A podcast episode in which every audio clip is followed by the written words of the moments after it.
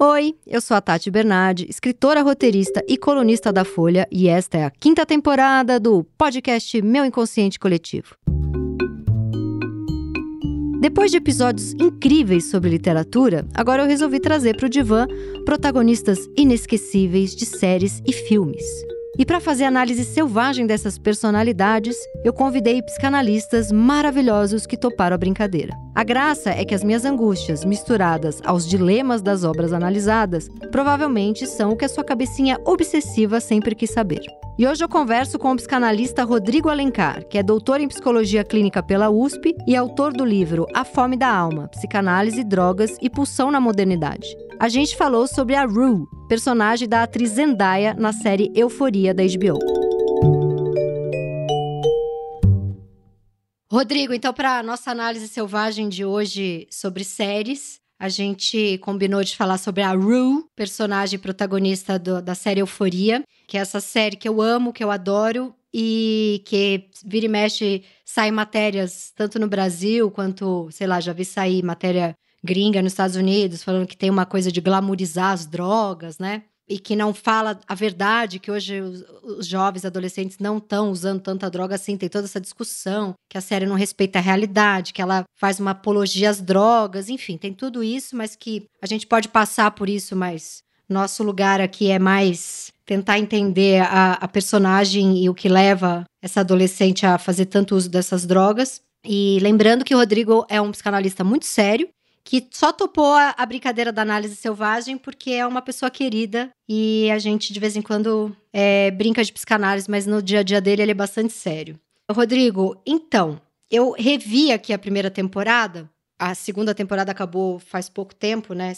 Sei lá, faz alguns meses. Mas a, a primeira fazia um tempinho que eu não via, eu revi. E tem um episódio, acho que é o terceiro episódio, ou segundo, uma coisa assim, que ela ainda está apresentando, né, quem é essa personagem, a Rue, que é a protagonista, e ela tá lá com o drug dealer da galera, que é aquele ator super fritadão, né, que eu fui descobrir que na vida real tem exatamente aquela voz, eu achei que ele não faz um personagem fritado, ele é fritado na vida real. Ele pergunta: "Por que que você usa drogas?" Ele pergunta para ela, não com essas palavras, mas é meio essa intenção da conversa. E ela fala que ela teve uma crise, ela narra como sendo uma crise de pânico uma crise de angústia, sei lá, muito forte. Os pais levam ela para o hospital e no hospital dão Valium para ela na veia. E que aqueles minutos quando o Valium bate, que é o nosso Rivotril, o nosso tem o Rivotril e tem o frontal. E nos primeiros minutos que o que o Valium bate ali, né, que ela sente, é como se ela se sentisse um ser humano pela primeira vez, porque ela sai do tormento da prisão que é a cabeça dela, né? Eu me reconheci demais nisso, fiquei até assustada. Porque acho que a primeira vez que eu vi, eu recalquei essa frase. e aí eu vi ontem, eu falei, cacete, porque eu lembro que quando eu tinha uns 29 anos, 30, eu nunca tinha tomado nada na vida de remédio psiquiátrico. Já tinha tomado ali uma novalgina. Mas até os 30 eu nunca tinha tomado nenhum antidepressivo, nenhuma tarja preta. E eu tive e eu tinha várias crises de pânico, não sabia o que era. E a primeira vez que eu tomei um Rivotril, eu falei, caceta, essa merda deve viciar num grau. E eu fiquei com muito medo, porque exata, eu lembro de ter falado exatamente essa frase. Eu estou me sentindo um ser humano.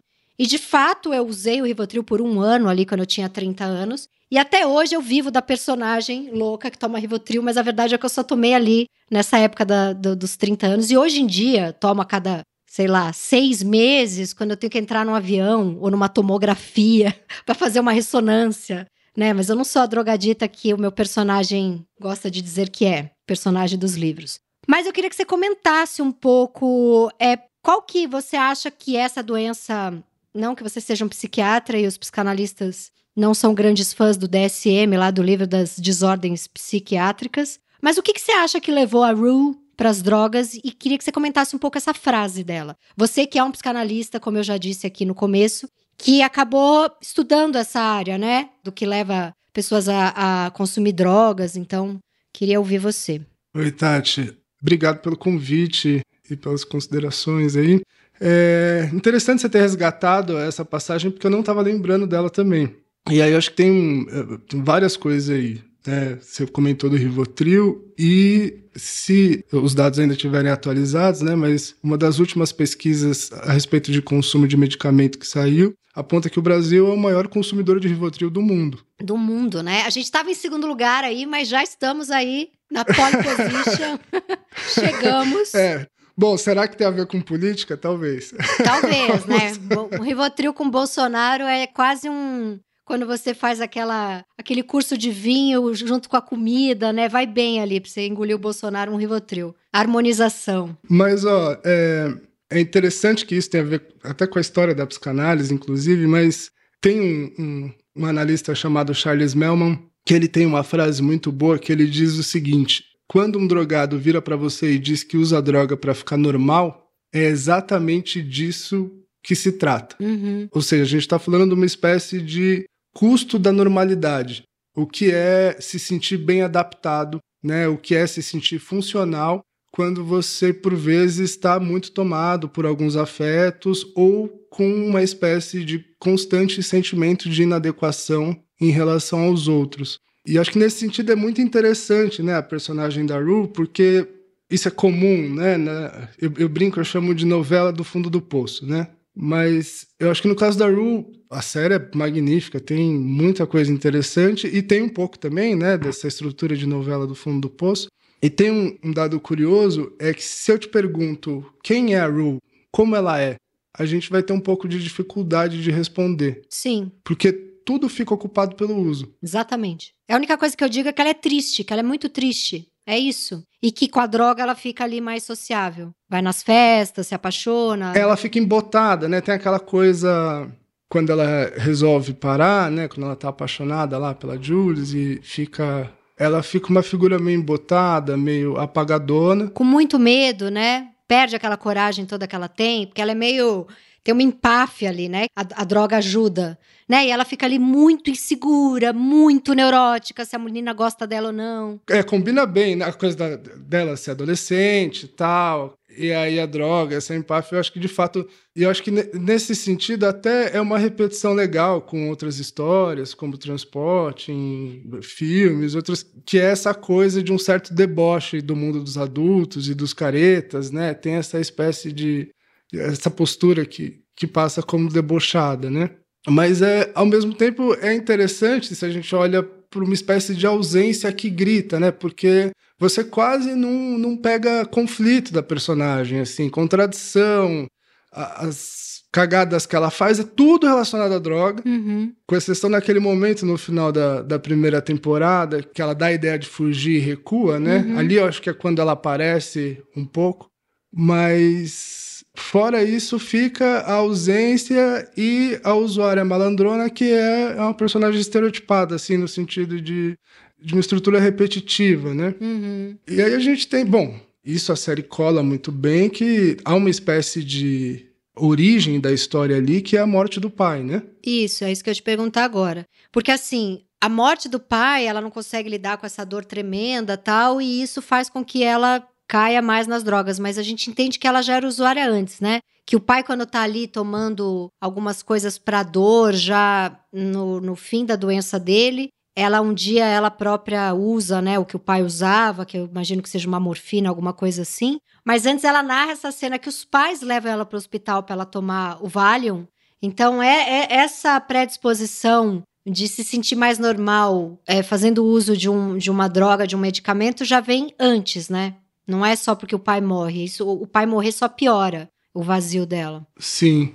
É, eu entendo que quando o pai morre é quando ela constrói a coisa de uma forma densa, né? Mas de fato tá posto, né? Essa, essa passagem que você resgatou aí no começo é bem ela falando dessa, dessa ideia de, de se sentir normal, né? Uhum. É, o piloto é ela criança, ela contando, né? É, ela não consegue prestar muito atenção no que a mãe fala, tem umas crises de raiva, umas crises de choro, umas angústias. E aí tem uma, uma cena meio sketch, assim, Então a médica fala: Eu não sei se sua filha tem o TDAH, eu não sei se sua filha é bipolar, ou se ela tem uma mistura disso tudo. Mas ela tem, né, uma questão ali em que, em alguns momentos na série, é, a série trata meio como uma pessoa que tem bipolaridade, que tem esses altos e baixos muito intensos, ou que tem essa deficiência cognitiva e isso dá uma inadequação mas a, a, psicanálise ela considera essas coisas ou, ou isso são terminologias da psiquiatria? São terminologias da psiquiatria,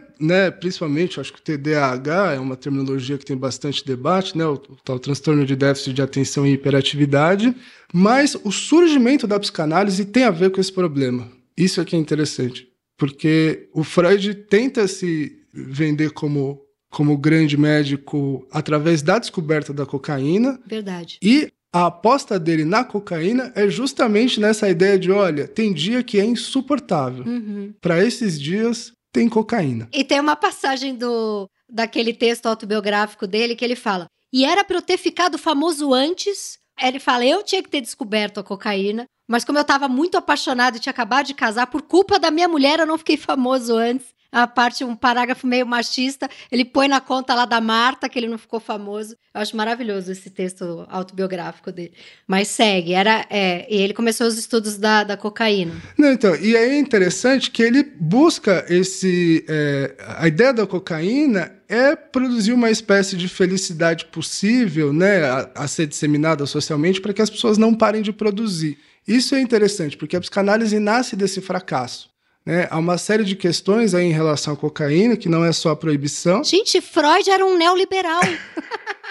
Freud, a USP inteira da psicanálise, fala mal do neoliberalismo e você era um neoliberal querendo que as pessoas funcionassem para o capitalismo, Freud. Aí não dá. Eu não tinha, nunca tinha parado para pensar nisso. Não, o artigo dele sobre a cocaína, ele fala vantagens né, do, da coca. Dormir menos, comer menos, trabalhar mais. Uau, Freud. Genial, não sabia disso. Esse Freud mais né, com um pouco de, de, mais acidez na crítica vem depois, mas, mas voltando para Rule, né, e para essa questão, por que que eu estou resgatando isso, né? Porque a gente está e aí acho que a gente chegou num, num momento da nossa história em que isso talvez possa ser considerado o ápice ou o ápice está por vir e, e vai ficar muito mais mais delicado, porque acho que uma coisa que chama atenção na Rue é que ela é uma adolescente viciada em remédio. Uhum, é verdade, é verdade. E isso é algo inédito, né, nessas histórias, porque sempre é cocaína, sempre é. Heroína. Né, tem aquela coisa bem junk de rua, e ela tem toda a coisa junk de rua, mas ela pega uma coisa que é muito forte atualmente, nos Estados Unidos, assim, já virou um problemão, aqui, né, tá começando, que é a questão dos opiáceos. Uhum.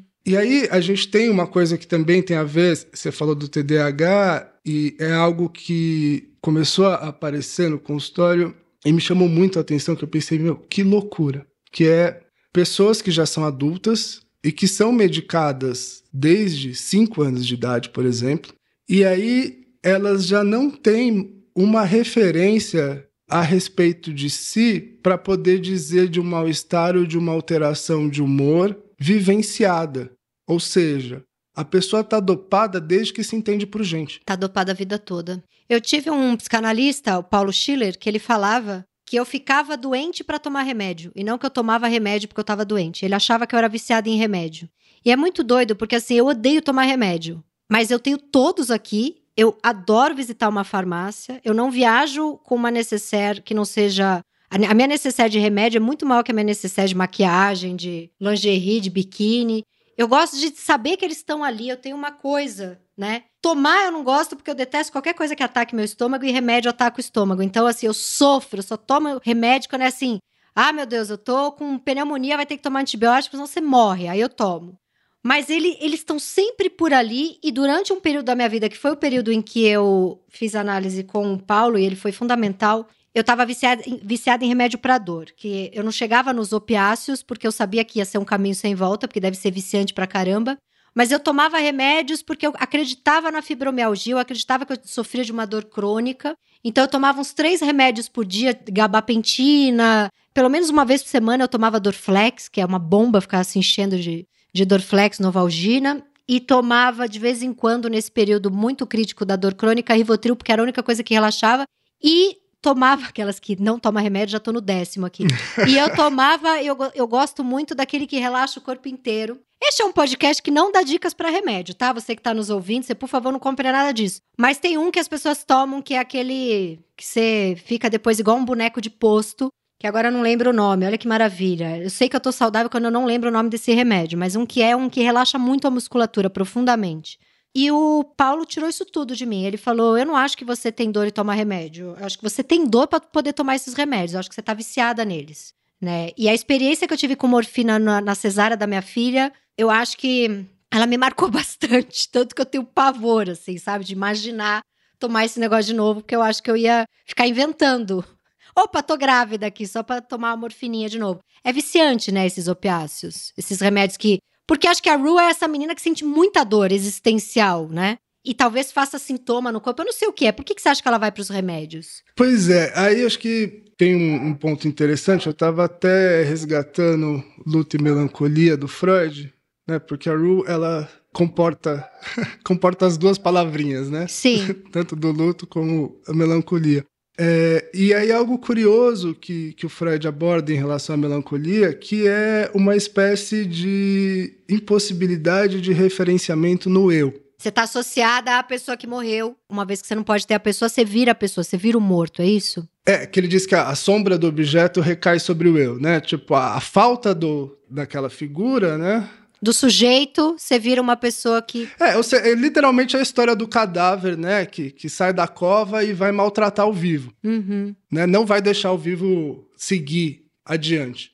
Mas, agora, para além né, do, do processo de luto, há uma ideia dessa desse eu que não pode se estabelecer, vamos dizer assim, né, e não consegue se referenciar, como uma espécie de. Está sempre sendo massacrado pelo mundo. Uhum. Ele não, não consegue estabelecer uma espécie de processo dialógico com o mundo. E por que, que eu estou te dizendo isso? Porque tem uma diferenciação importante, que há, há pessoas que fazem adições, né? elas passam a depender de algo por meio da sustentação de uma postura fálica. Uhum. Por exemplo, o próprio Freud eh, fumava demais, né? Tem uma história de que quando um sobrinho dele faz 15 anos, ele dá uma caixa de charutos pro menino e diz: Ó, oh, quer uma dica para encarar a vida adulta? Comece a fumar. Uhum.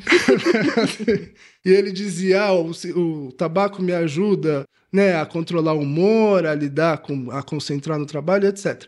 Freud teve problema sério também com parar de fumar, né? O médico mandou várias vezes, ele tentou, disse, olha. É, ele tem, o câncer dele, o câncer dele foi de mandíbula, claramente, porque devia fumar o dia inteiro, né? Mas aí o que que né, o que, que, é interessante disso é que, ou por exemplo, sei lá, o, vamos pensar a figura do o publicitário que faz uso de cocaína para ficar três dias trabalhando. É, a substância ela entra como uma espécie de aditivo para você sustentar um lugar social. Uhum. É, então, assim, a botãozinho de liga e desliga, tá muito difícil no trabalho, toma um remédio para dormir, toma um remédio depois que acorda. Sim. Aquela coisa de, ah, para não deixar a peteca cair. Nossa, isso é muito interessante, sustentar esse lugar fálico. É o, é o Viagra existencial, é o Viagra psíquico ali, né? Para você se manter um falo ereto durante o seu dia todo ali e funcionar. É, justamente, né? E, e, sentir, de alguma forma, sentir, né, merecedor do amor do outro, sentir situado socialmente. Agora, no caso da Ru, por exemplo, a gente tem um, um outro quadro clínico, vamos dizer assim, no qual ela se torna alguém pela droga por si. Verdade. Né? Ou seja, a identidade. Não é que a droga entra na sustentação de alguma outra identidade. Ela é a identidade. Isso. Ela veste a identidade do Noia para circular no mundo. E sem essa identidade, ela fica completamente perdida, né? Ela fica aquela cara meio de ué. É, isso é interessante que você está falando, porque eu acho que isso vai além até do sei lá, da Bíblia, do, do as, as, séries, né? Isso é um jargão de roteirista. Quando você vai vender uma série para um canal, você faz uma Bíblia dos personagens, né? Do que seria o arco narrativo de uma temporada, tal. Eu acho que você tá indo além do que, porque eu acho que quem criou essa série, não sei. Imagino que seja inspirado até em, na vida do, do diretor. Acho que eu já li alguma coisa a respeito disso. Mas é, ali é vendido como uma coisa assim: eu nasci bipolar, eu não aguentava a minha cabeça, a droga me tira desse lugar horroroso. Então, sem a droga, eu fico louca. Apesar de vocês acharem que eu tô louca com a droga, é sem a droga que eu fico muito louca. É como é. Isso é como é vendido os três primeiros. Eu fiz questão de ver os três primeiros ontem, porque é nos três primeiros que a gente entende depois tudo, né? Se tem alguma coisa que você não entende na oitava temporada, você volta para os três primeiros que vai estar tá ali de certa forma. E é totalmente isso. Mas isso que você está falando faz, faz, todo sentido para mim. Eu, eu mesma nunca tinha é, olhado por esse lado. Eu achava que ela sofria muito de alguma questão psíquica ou psiquiátrica, se a gente quiser ir para esse lugar. Mas isso que você está falando é outro lugar, né? Outro lado, é outro lado disso, né? Porque o que ela fala ali é que era insuportável ficar dentro da cabeça dela, porque ela de fato tinha ali uma bipolaridade intensa e que a droga tira ela desse lugar obsessivo, né? Porque até quando ela tá sem a droga e apaixonada pela Jules, ela fica num grau de insegurança, obsessão e ciúme que ela sabe que ela não vai aguentar e vai estragar tudo, ou vai se matar, ou vai ser tão insuportável e grudenta que a menina vai largar ela. E ela própria não gosta de quem ela é sem a droga. É um pouco como é vendido ali pra gente. Sim. Aí tem um ponto interessante, né? Porque o recurso a essa identidade, ele vai por meio de um pressuposto que é esse de ninguém vai me aguentar. Uhum. Né? Sem a droga, é, eu vou. Né? Eu explodo. Socialmente. Eu sou um mal para a sociedade, é. Eu sou insuportável, intolerável, para mim e para os outros. Pois é, e isso diz, diz muito de contexto também, né? E da, de uma impossibilidade de fazer com o que não se sabe a respeito de si, a respeito do outro, e de poder sustentar isso que não se sabe até se descobrir caminhos possíveis. Ou seja, eu estou falando da possibilidade de existir de um modo que possa ser diferente daquilo que você entende que o outro espera de você. Entendi. É, é aquela tensão de ir para um primeiro encontro, né? Aliás, eu, eu, acontece muito na minha vida, já aconteceu, de eu chegar para um primeiro encontro, o cara descobrir que eu não bebo e falar, cara, como é que você conseguiu chegar até aqui? Como é que você tem a cara de pau de jantar com uma pessoa que você nunca conversou se você não bebe? Para a pessoa era impossível, né? E também já aconteceu de da pessoa falar, eu não vou conseguir fazer um primeiro date com você se você não bebe, porque eu não consigo socializar com alguém que não vai estar tá quimicamente alterado junto comigo né? Pelo menos nos, nas primeiras vezes, porque tem um, um impasse de uma angústia absurda de, do encontro, né? De mostrar quem se é, ver quem o outro é, né? Tem um, uma parede em relação a isso. Enfim, a, a, minha, a minha, o meu álcool, acho que é um pouco sarcasmo, a ironia. Eu não bebo, mas eu passo a noite falando merda ali. E eu me tiro um pouco desse lugar do de que eu tô ali, né? Isso me protege um pouco. É uma, sei lá, é uma, uma máscara ali. Mas é interessante isso que você está falando. Ela, a autoestima. Então você acha que um jovem que, que fica viciado é porque talvez tenha uma autoestima nesse lugar muito. Uma autoestima mu muito deficitária? É um pouco isso que você está dizendo?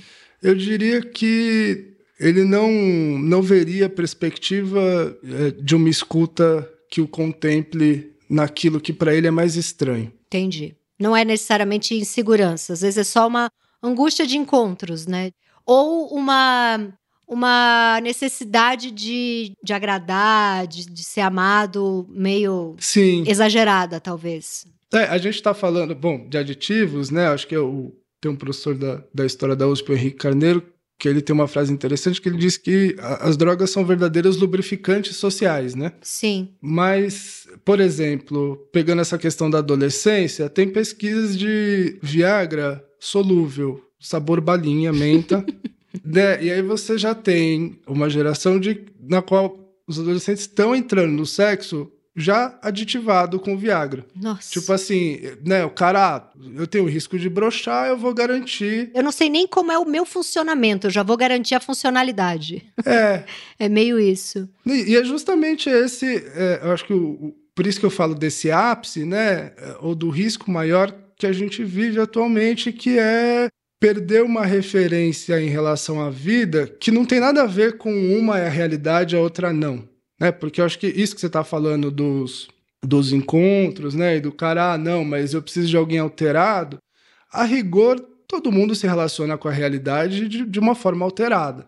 Não há relação direta no e crua com a realidade. Há sempre a, a mediação de uma fantasia. Uhum, sim. Mas o que a gente está falando é dessa possibilidade de que existe uma indeterminação nas coisas, né? Que é isso, tipo, o cara não saber se ele vai brochar, por exemplo, vai dizer para ele a respeito de como ele lida com o sexo, com o corpo do outro, consigo mesmo, quando está excitado ou não, ou até no processo de descobrir a respeito disso. E aí, quando você vai para esse recurso, né, químico, você tampa tudo e põe tudo no automático. Você performa, não necessariamente você sentiu algo, mas você performou né? Você fez ali um teatro para alguém. Justamente. E o que que leva, é, aí não tem, não é só jovem, né? Qualquer pessoa. O que que dá predisposição ao vício? O que que faz com que algumas pessoas sejam viciadas? É muito interessante a gente estar tá falando sobre isso, porque eu tenho pavor de droga, eu nunca tomei nenhuma droga a não ser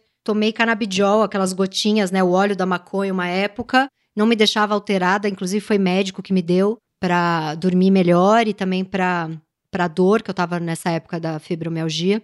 Maconha, fumar, eu tentei umas duas, três vezes, mas eu fiquei tão obsessiva. O que, que vai me dar? Já tá me dando? Já deu? O que, que é para sentir? É para sentir algo? Vai me dar alguma coisa? Já deu? Que eu acho que eu cortei o efeito, não senti nada. E também não tossia, feito uma condenada, quase vomitava, desencanei. E nunca tomei nenhuma droga, mas assim, todo mundo à minha volta, todos os meus amigos, eu sou a única pessoa careta de todas as pessoas que estão à minha volta. Todo mundo já experimentou pelo menos uma vez todas as coisas, né? Tirando crack, a galera experimentou tudo. E eu tenho pavor. Pavor por várias razões. Primeiro, eu tenho a minha fobia por excelência, que é vomitar. E eu acho que essas coisas todas poderiam me dar mal-estar. Depois eu tenho um outro pra, pavor, que é me dar crise de pânico. E eu acho que essas que todas elas podem podem gerar um pânico em mim, então, né, também. Eu tenho muito medo de perder o controle. E beber, eu também nunca fiquei bêbada. Eu fico alegrinha, eu paro. Por essas razões todas, né? E, e, porque eu tenho um negócio que chama vaso vagal, que as pessoas dão risada, porque eu sempre falo disso, que o meu corpo, a pressão do meu corpo demora para equilibrar. Então, se minha pressão cai, né, tá calor na praia, minha pressão cai, não é que eu vou pôr um salzinho embaixo da boca. Eu vou ficar uns 40 minutos ali dando trabalho. Então, assim, eu tenho medo de dar trabalho. Eu não sei quem que manipulou, se colocou ali vidro em pó, veneno de rato. Eu tenho pavor de droga. Então, assim, nunca. Mas todos à minha volta, muito. E eu acho muito engraçado as pessoas que se drogam para ficar eufóricas. Né? Ai, putz, é uma delícia, né? Porque aí você dança a noite inteira. Eu sou muito eufórica, eu acho insuportável ser eufórica. Eu preciso de coisas que me derrubam o tempo inteiro, né? Por isso que quando eu experimentei Rivotril, eu falei, nossa, é Jesus em forma de pílula. Ainda mais que o Rivotril sublingual, você em casa não faça uso. É, é um negocinho que é rápido, assim, né? Mas aí também eu parei porque eu percebi que eu, vi, eu ficaria viciada. Então eu parei porque eu percebi a minha predisposição a ficar viciada. Então, eu parei muito rapidamente, demorei três meses para dormir, porque eu já estava viciada, na verdade, e, e fiquei meio burra, sem lembrar coisas. É uma, uma porcaria pro cérebro, né? Então, eu queria entender, é, eu queria que você falasse um pouco do que são essas pessoas com predisposição às drogas e o que são essas pessoas como eu, que, assim, eu não entendo quem vai para uma festa e bebe até vomitar e dá vexame. Gente, eu não entendo. Eu não entendo quem faz uso de um negócio para ficar eufórico. A sensação de euforia é terrível. Ela dói o peito, ela, ela é que eu tenho um pezinho na mania, né? E assim, tudo que eu faço na minha vida é para me equilibrar, para puxar o freio disso. A minha vida inteira, desde a infância, é trabalhar para não me deixar chegar nesse lugar maníaco, tampouco no lugar depressivo. Então, assim, o caminho do meio é a minha é a minha missão. Então eu não entendo quem gosta desses extremos. Olha, Tati, interessante que você comentando, você já disse que, né, você falou da espécie de propensão ao vício, mas você falou que quando você passou pelo Rivotril, você sentiu que podia cair naquilo. É, você testemunhou ali um pouco da sua propensão, né? Sim, sim. E aí acho que nesse sentido pensar esse processo, né, de, de, de construção de de adição, de vício, ele diz respeito não só da pessoa, como do contexto em que a pessoa vive. As duas coisas são muito importantes. Por que, que eu digo isso, né? Porque dependendo do que acontece em determinado lugar, explode o consumo de determinadas substâncias. Uhum. Por exemplo, zona de guerra com anfetamina. Uhum. Precisa ficar ligado. Se você dormir, você morre. Pois é, não pode dormir, tem que ter a mão firme para tirar, fica. Uhum. E aí tem um outro ponto que é quando você tem um processo de sofrimento psíquico intenso e não tem como cuidar disso. Uhum. Né? E aí você passa a fazer um uso de substância, às vezes, inclusive, como uma espécie de automedicação. É, e às vezes que é a única maneira saudável para te ajudar a entrar na terapia de certa forma. Porque se você tá paralisado por uma crise de pânico que você não consegue sair de casa, você toma um pouco de um antidepressivo, de uma taja preta, para você ter condições de estar tá de pé para tá, tratar da sua angústia. O que as pessoas fazem é usar como um tampão e não ir olhar para angústia. E é aí que usa pro resto da vida, né? Esse é o problema. Porque eu acho que assim, eu, eu fiz uso ali de Rivotril uma época, de Effexor um pouco, né? Eu tomava, sei lá, 150 de antidepressivo para poder fazer terapia. A partir do momento que eu comecei a lidar com as minhas angústias, eu tirei tudo isso e fiquei ali com os fitoterápicos, uma coisinha ou outra. De vez em quando eu volto pro antidepressivo porque eu preciso, tô sentindo que eu tô voltando pro pânico ou voltando pra depressão. Mas eu acho que o lance desses remédios é te ajudar a entrar na análise. E as pessoas não fazem isso, né? É, não, até porque é isso, né? Às vezes a oferta do remédio é uma espécie de solução rápida. Barata, perto de um preço de análise, né? Eu concordo contigo que. Bom, o remédio é uma tecnologia, né? O modo de lidar com as tecnologias é que interessa, não a tecnologia em si. Uhum. Né? É o que ela possibilita ou não na nossa vida, ou o que ela pode nos tirar, dependendo de como a gente lide com ela. Então eu concordo, a questão não é ser contra ou a favor de remédio, mas o, o modo como ele participa da vida das pessoas e como determinados processos vão se naturalizando, como no caso da Rue, que é tacar remédio em criança. Ah, então, é isso. Ela pequenininha, a mãe medicou ela para bipolaridade. Sim. Ah, agora chegamos. Hum, aí ela viciou em remédio. E o que, que é opio... o que, que é vício em opioide? Por que, que as pessoas viciam nisso? Porque opioide é, sei lá, você operou o joelho, você toma três dias, né? Fora isso, o que, que ele que, que é? Você fica meio chapado? O ópio, né? Ele tem a, o potencial de analgesia maior que a gente conhece atualmente. Esse uso já é antigo. Mas o que, que uma menina da idade da Ruth. Porque assim, a, a não tem essa. Eu não, não acho que a Ruth tem uma dor crônica, um, uma bursite, né? Ela é uma jovem. Sim. Para ela, o que, que causaria? Causaria um. Tira angústia também? Dá uma diminuída na angústia por deixar esse corpo com menos dor física? É, pelo que eu me lembro que você falou, na série ela não começa com opiáceo, né? Ela começa com ansiolítico.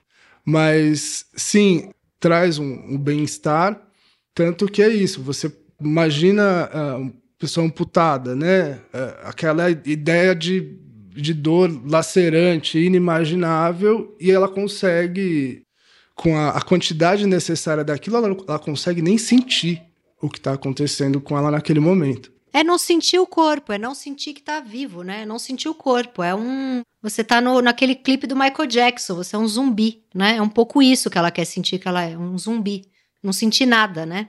Justamente. No caso da Rue, até, aí pegando aquela diferença que a gente estava pensando, né? Talvez até seja fazer um corpo com remédio. Sim, sim. Fazer um corpo possível. E aí, isso seria uma propensão ao vício, né? Sim. É, e aí é interessante, porque quando a gente fala sobre fazer um corpo, a gente está falando de construir um modo possível para lidar com o outro. Uhum. Né? Então, eu estou dizendo isso porque se você pega, por exemplo, eu fiz até um, um artigo sobre o, o Transporte em 2, que saiu alguns anos atrás, e tem um, né, uma das personagens do, do filme, que é o Spud, que era um, um usuário ali, noia, bem clássico. No segundo filme, ele começa a conseguir tratar o vício dele no meio de um processo de escrita. Uhum. E aí você tem uma. É, é, até interessante, porque ele vai escrevendo e colando as folhas na parede, tem uma ideia até visual desse processo de construção desse corpo. Que interessante. É, tem isso no I May Destroy You também, que é outra série que eu vou falar aqui nesse, nessa temporada. Porque a, a Micaela lá, que no, na série tem outro nome, mas que é um pouco inspirado na vida dela, que eu amo essa série, ela usa bastante droga, bebe, né? Tem várias situações ali, inclusive, inclusive ela sofre lá o estupro porque o cara droga ela, né? Ela tá um pouco. Ela bebe um pouquinho, mas o cara põe uma coisa na bebida dela. Então é uma série que, que tem muito esse. Eh, tem, fala muito de droga, de bebida. Mas quando ela finalmente consegue escrever o livro dela, ela vai colando na, na parede do quarto dela de forma bem obsessiva, assim. O que tem em cada capítulo do livro, em cada página, não sei. E aquilo vai e pega a parede toda dela e é meio quando ela resolve aquela angústia dela, dá forma, né? Porque ela não sabe a cara do homem que estuprou ela, ela não sabe o que fazer com essa angústia, porque ela não consegue achar o cara, a polícia desistiu de achar. Então não tem cara pra angústia dela, ela não conseguiu botar na cadeia o cara que abusa dela. Então ela quando ela vai dando corpo pro livro, é o episódio que ela tá mais doce, que ela não precisa beber, que ela não precisa se drogar. Então eu voltei um pouco para essa cena assim, porque ela consegue pôr para fora de certa forma, né? Então, e aí, é, pois é, e aí acho que no caso da Ruth tem um, um, dado interessante que o, quando o Freud fala da, né, da perda do, da pessoa querida, ele fala da perda de um objeto. Uhum. Meio que a gente pode até pensar como objeto da pulsão mesmo. E o que, que é interessante nisso? Que é você perde um lugar no mundo, né?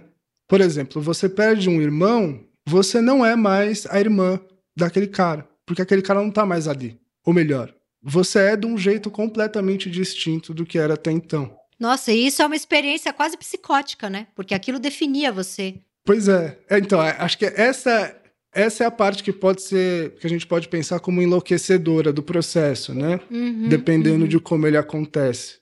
E no caso da Ru, é aquela a cena dela na cama com o pai, amassando os remédios e, e, e tomando junto, e a impressão que dá depois é que ela nunca mais saiu daquela cama. É verdade. É no, no, final da segunda temporada que começa a se desenhar uma abertura, né? E aí tem um, um, uma passagem muito interessante no final da primeira, que a Jules, ela é, inclusive essa questão do corpo é interessantíssima porque ela é toda performática no modo de se vestir, né? Uhum. Tem uma coisa meio fadinha. E ela brinca de vestir a Rue. Sim, ela, ela, é, elas ficam numa cena ali meio colocando umas roupas mais femininas na Rue, não tem, tem isso, né?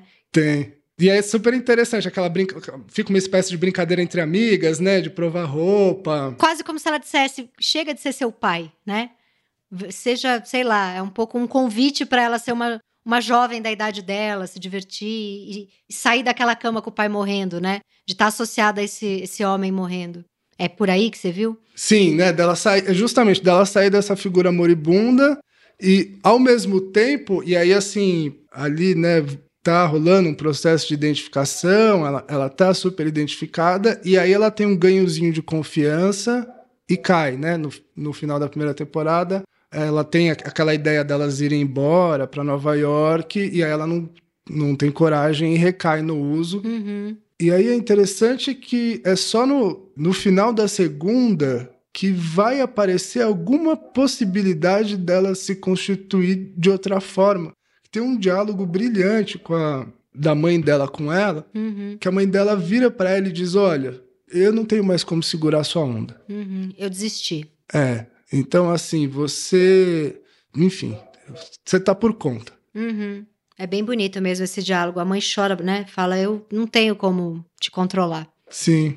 E é, é, até é quando ela não consegue a internação, né? Uhum. E é, é, interessante porque é, é, justamente esse processo de, de poder abrir para uma escolha, uma aposta que não vá para a compulsão dela, para a coisa do, do remédio, da, da substância. Do tipo assim, olha, ou você topa a brincadeira de tentar se virar com o que tem, ou não posso fazer nada. Sim. E aí ela sofre, ela fica. Eu lembro de, um episódio que ela tentou, tá tentando, né, limpar o corpo do, das drogas e tá ali na fissura e ela não para de bocejar. Nossa, dá uma aflição aquele episódio que você vê que ela tá assim desesperada pela droga. Eu já nem sei mais no que ela é viciada ali. Eu me perco um pouco, porque são uns nomes meio malucos, né? Não é uma coisa óbvia, tipo, ela é viciada em cocaína ela vai meio que pega tudo, né? Ela vai se viciando em tudo. É, é o nome dos remédios, né? Tem essa. É, e é sempre mais remédio do que uma droga meio óbvia, assim, né? E tem aquele, tem o drug dealer que fala, eu tenho o FTP-JK, que acabou de chegar, sei lá, ela fala, ah, esse é maravilhoso. Eu falo, o que, que ela tá. O que, que ela tá tomando, pelo amor de Deus, né? E você acha que essa série faz apologia às drogas, glamoriza, né? Essa crítica toda que fazem? Olha, Tati, assim, qualquer acusação de apologia, eu acho da coisa mais babaca que existe, assim. Primeiro, pela questão do espaço de expressão que é as produções artísticas e da importância desse espaço poder contemplar o contraditório, o sofrimento, o, o que não é belo, né? Assim, o que não é edificante. Sim, sim. Diante do, dos olhos dos outros. E, por outro lado, que o discurso da apologia, ele é o discurso da infantilização, né? Total, total. Ah, é a novela que vai te ensinar o que você tem que comer e como é que você tem que agir. Eu acho desesperador isso. É, o, é a série que vai fazer você usar tal coisa, né? É, e, inclusive, essa ideia da droga superpoderosa é um produto discursivo maior que possibilitou a gente ter pessoas que fazem do vício uma identidade. É, é o proibido, né?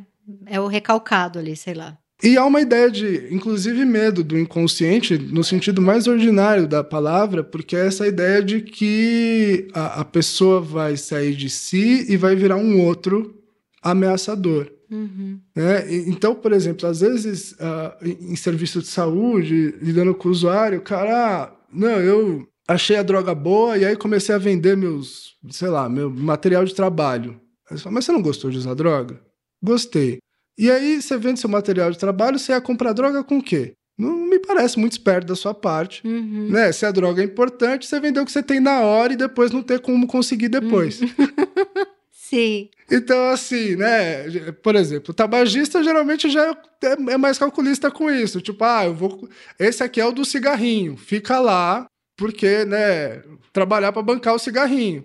Ou seja, não se trata de apologia, de uso ou não uso. Se trata de como as pessoas uh, se mantêm e, e elegem as importâncias para elas. Por que, que eu estou dizendo isso? Porque o cara que vende as coisas e fala, ah, não fui comprar droga, ele está querendo causar. Uhum. A, a, droga é parte do, do, da cena, mas assim, né, há formas de se fazer apelo. É, aí entra nisso que você falou do fazer o tipo drogadito, é o personagem dele. É um lugar de pertencimento para ele. É, assim, muitas vezes não consciente, não é uma coisa tipo assim, ah, eu sou esperto e vou sacanear com o outro, não é disso que se trata. Muitas vezes a própria pessoa acredita muito nisso, ela tá presa nisso também. Uhum. O, o, fato é que é um engodo, inclusive, para o próprio usuário, né? Essa ideia de que a substância tem vontade e ele não. Entendi. Mas onde que você acha que tem um, um caminho de cura nisso? Porque, pelo que eu estou entendendo, para além do perigo do vício, tem um desejo em ser um viciado e um desejo em não ser. Ou não é implicado por aí? Você acha que é importante a pessoa se colocar? Eu tenho uma predisposição e uma vontade de ser esse viciado. Eu acho isso tão perigoso da gente falar, mas vamos falar. Não, eu acho que. Primeiro, né? A gente pensa como escolha inconsciente, ou seja, não é que a pessoa está tendo clareza, mas entendo que essa escolha se dá, por vezes, em meio a uma impossibilidade de se construir outros caminhos. Entendi. Não é no sentido de, ah, legal, é isso, tá ótimo, uhum. tudo muito bem.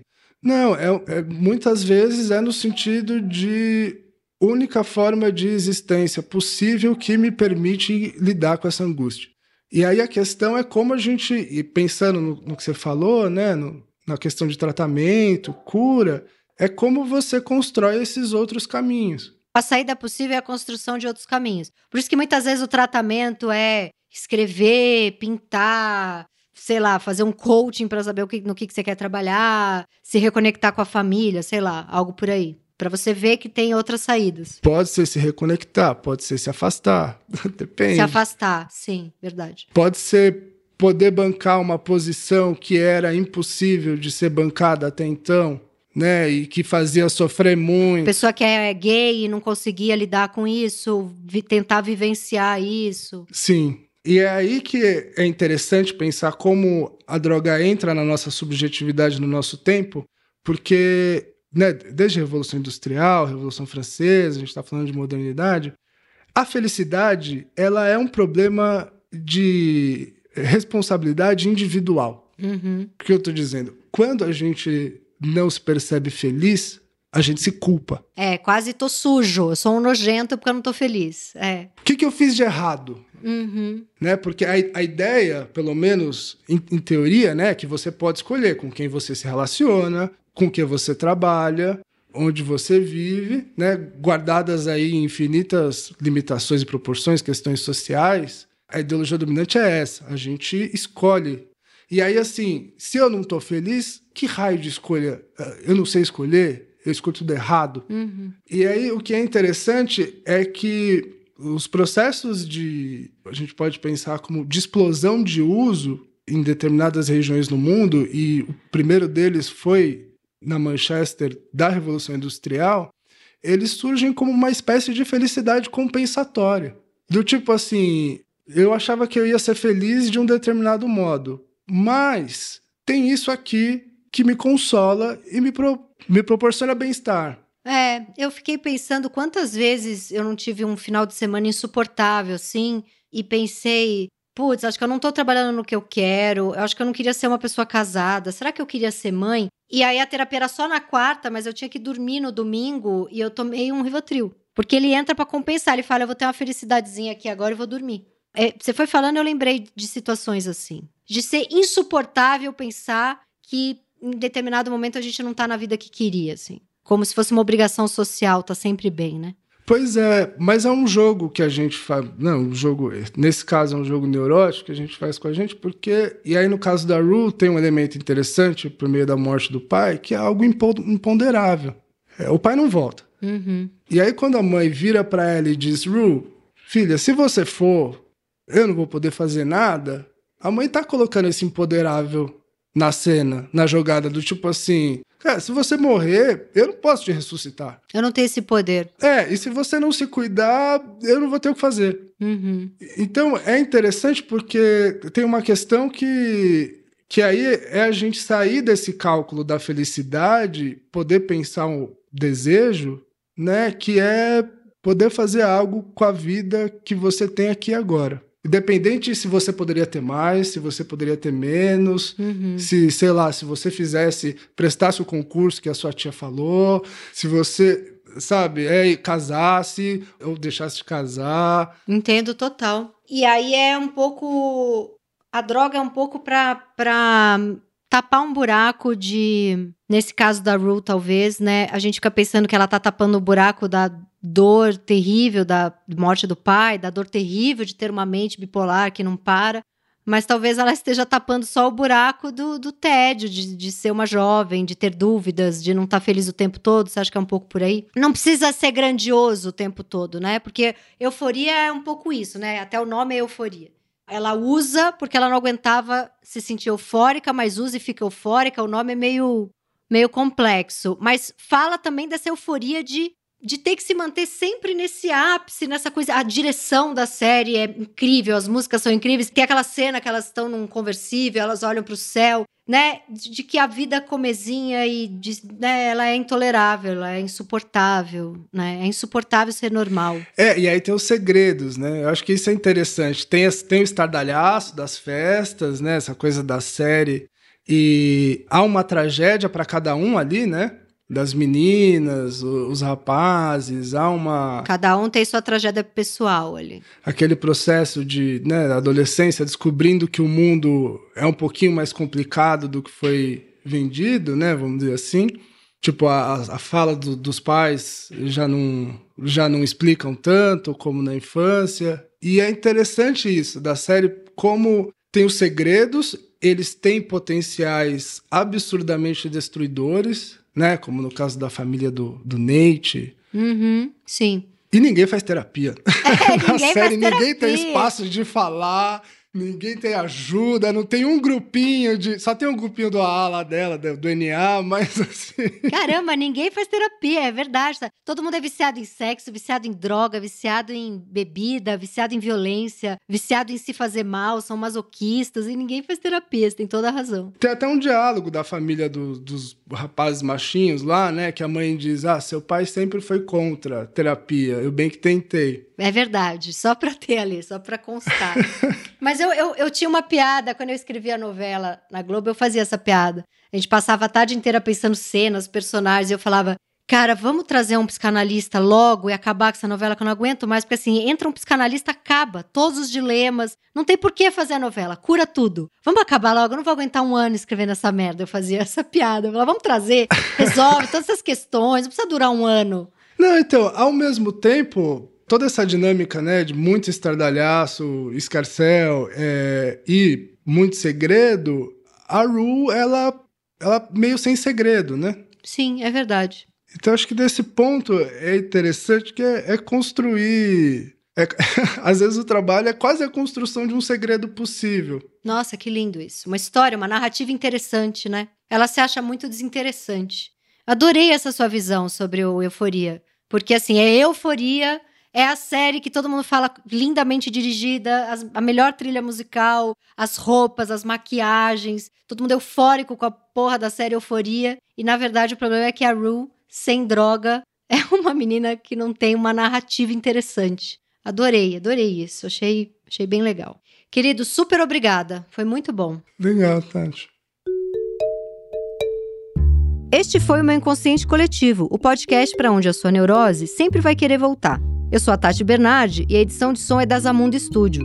Os episódios do meu Inconsciente Coletivo são publicados toda sexta-feira de manhã nos principais agregadores de podcast. Escute o seu inconsciente e siga a gente para não perder nenhum programa. Até semana que vem.